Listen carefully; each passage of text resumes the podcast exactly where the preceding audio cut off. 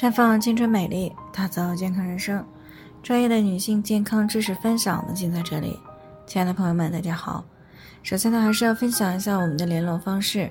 大家可以在我们最常用的聊天软件当中搜索 PK 四零零零六零六五六八，关注以后呢，回复自测进行健康自测，可以更有针对性的了解自己的健康状况。接下来呢，开始我们今天的健康话题：近视会遗传给孩子吗？听众蔡女士呢，最近过来咨询啊，说自己和老公呢都近视四百多度。那上个月备孕了大半年的她呢，是终于怀孕了。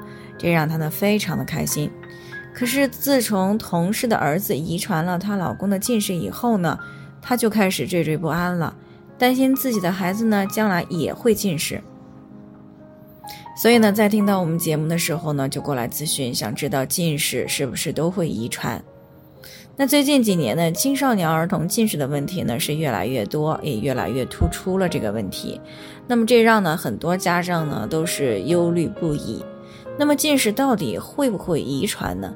其实呢，临床当中呢，近视是分类型的啊。一般呢，把三百度以内的近视呢称为轻度近视，三百到五百度之间呢称为中度近视，六百度以上的呢就是高度近视了。那一般来说呢，如果是中低度的近视呢，通常不会遗传给孩子。但是如果是高度的近视，那么确实是有可能会遗传给孩子的，尤其是双方父母呢都是高度近视的孩子，发现近视的危险度呢会比父母没有近视的孩子要高。但也并不是说父母有近视，孩子就一定会近视；父母没有近视，孩子就一定不会有近视。因为呢，导致近视的原因除了遗传以外呢，还有其他的很多原因。比如说，缺少在阳光下的体育锻炼，长时间近距离的学习工作，生活呢过于单调，长时间的使用电子产品，部分孩子呢还会因为偏食而导致营养不良的问题。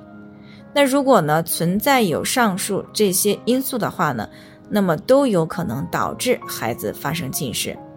所以呢，不能以为这个父母没有近视的问题呢，就觉得孩子一定不会近视。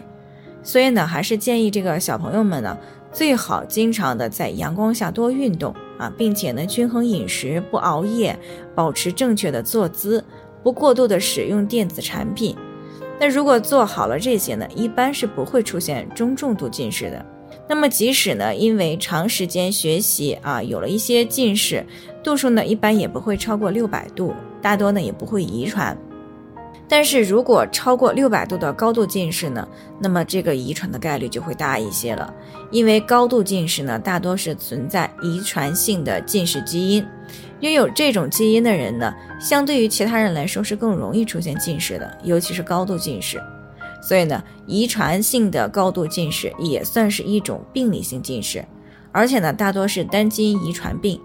那么常见的呢是有常染色体隐性遗传、常染色体显性遗传，以及呢性连锁隐性遗传等方式。当然了，也有父母呢均没有病例，而孩子出现病理性高度近视的这种少见情况。这种情况呢大多是和基因突变有关的。那么也就是说，如果上一辈没有高度近视的情况，那么即使双方呢都有不满六百度的轻中度近视。那么下一代呢，大多也不会出现高度近视的问题。但是如果双亲当中有一方存在高度近视的情况，那么下一代出现高度近视的风险呢，就会增加不少。那如果双亲都是高度的近视，那么下一代呢出现近视的概率就比较大了。